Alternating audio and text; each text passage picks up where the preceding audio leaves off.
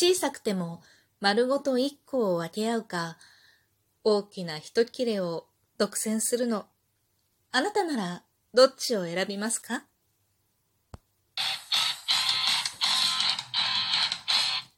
今日もなるようになるさ。こんにちは。アラフォー母ちゃんこと冬木玲です。この番組は私冬木玲が日々思うこと、本の朗読や感想など気ままに配信している雑多な番組です。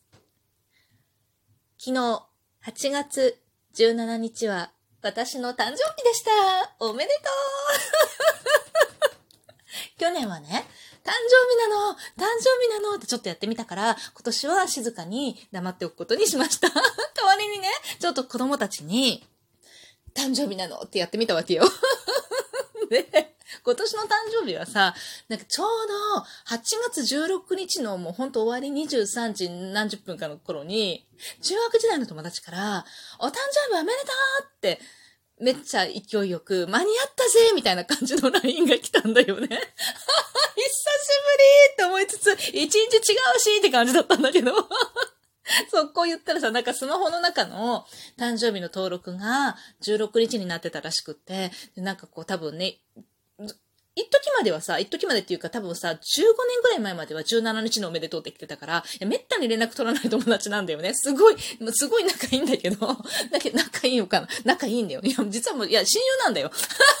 なんだけど、なんか、こう、めったにね、そんなに頻繁に連絡はもう今取ってないんだけど、たまに、こう、お互いにね、話をしたりとかするんだけどさ、で、その子がずっと、まあ、誕生日おめでとうっていうのもさ、結構大人になってからあんまりやらなくない？やる？やる？私あんまりやってないんだけどさ、その子もやってないんだけどさ、たまに気が向くとやるのよ、お互い。で、それがさ、その久々のやつがさ、一日ずれてるみたいなね。多分スマホの中の登録がいつの間にかなんか変わってたらしくって、なんか気がついたらそういえばそうだったよねって一日ずれても記憶になってたわ、とか言って。っていう、そういう始まりの誕生日だったんだけど、朝子供たちが起きてた時に、長女はね、覚えてて、お母さん今日誕生日だよね、おめでとうとか言って、でもその年になって誕生日おめでとうとかって嬉しいとかって、一言多いんだけどさ。でもさ、誕生日、いつでもなんかおめでとうって言われればやっぱ嬉しいよね。年なんか関係ないよね。だってさ、去年も一昨年も大して変わりゃしないじゃない。これぐらいの年になってくるとね。だからいいのよ。10年経ってもきっと嬉しいと思う。うん。でね、今年は子供たちに、誕生日だから、お母さん、ケーキが食べたいって言ったの。いや、本当にケーキが食べたかったの。なんか美味しいケーキが食べたかったのよ。で、いつも私の誕生日は、もうなんかもう子供たちの誕生日とかでも結構ケーキ食べるからさ、もう全然いらないって感じだったんだけど、今年はなんかもう美味しいケーキがめっちゃ食べたいと思って、ケーキが食べたい。美味しいケーキ屋さんのケーキが食べたいって言ったのね。で、それ言った時は、私は自分が一切れだけ 食べようと思って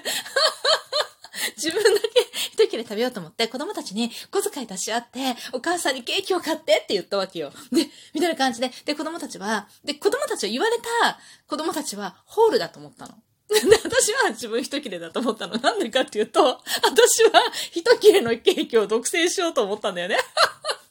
子供たちはワンホールを分け合おうと思ったわけよ。でもそこにかなり違いがありすぎたんだけどさ。それで、子供たちに、まあ、言ってね、あの、そしたら子供たちがま話し合って、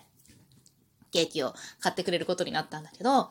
なんか足りない分はさ、っていう。てか、いつもさ、こうケーキを買うとさ、普通にケーキ屋さんで、うちの家族が食べれるようなさ、こうケーキを買おうと思うとさ、結構な額になるんだよね。で、足りない分はさ、出してくれるの？みたいな話になってて、いや、足りなくなくない？とか思って、まあ、どんなに高くても4、500円でしょケーキとか思ってさ、近くに私の好きなケーキ屋さんがあるんだけど、で、そこのケーキをとしてもこうし、せいぜい4、500円でしょとか思って、足りなくなくないって思って、え、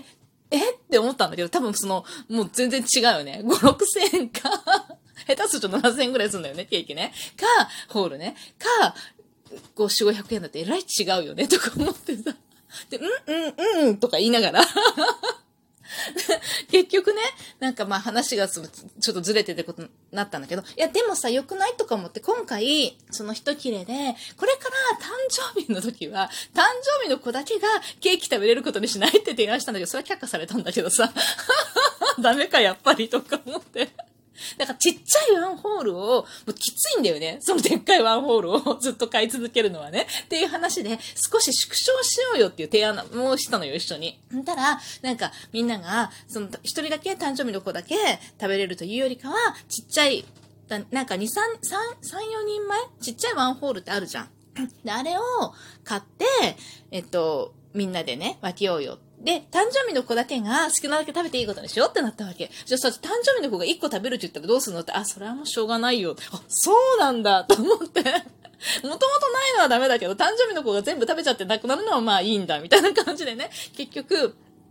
ワンホールを、ちっちゃいワンホールを、今度からちっちゃいワンホールを買って、誕生日の子が好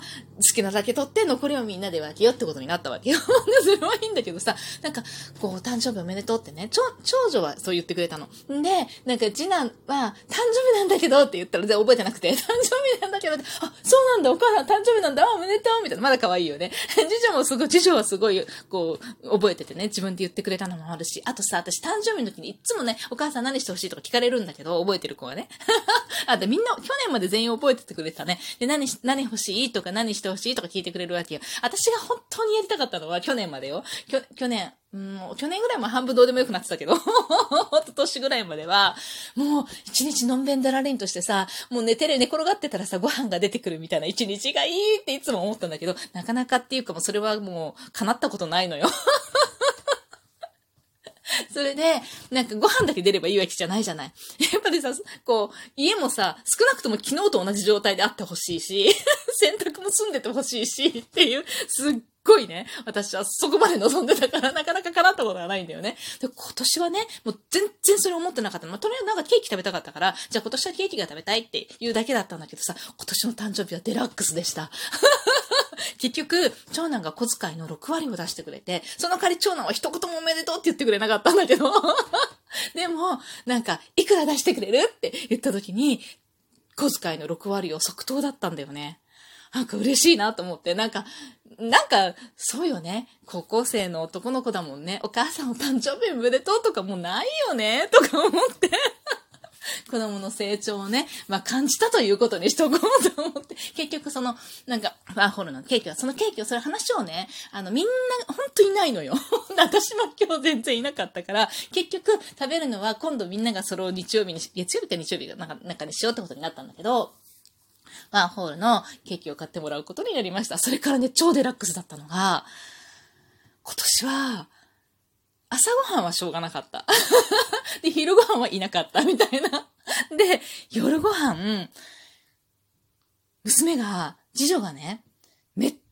ちゃ綺麗に一日私がもう残してった、朝から残してった、一日分の食器をきれいに洗ってくれて、それから、なんか具沢山のお味噌汁を作ってくれて、もちろん私一応ついてたけどね、でも全部作ってくれて、で、最後、麻婆豆腐が食べたいなと思ったわけ、メインをね。最初肉食べたいなと思ってたんだけど、肉買いに行くのめんどくさいなとか思ってさ、で、家になかったんだ、ない、ないからさ、ちょうどね、何もなんかこう食べたいものがなかったのよ。ほんで、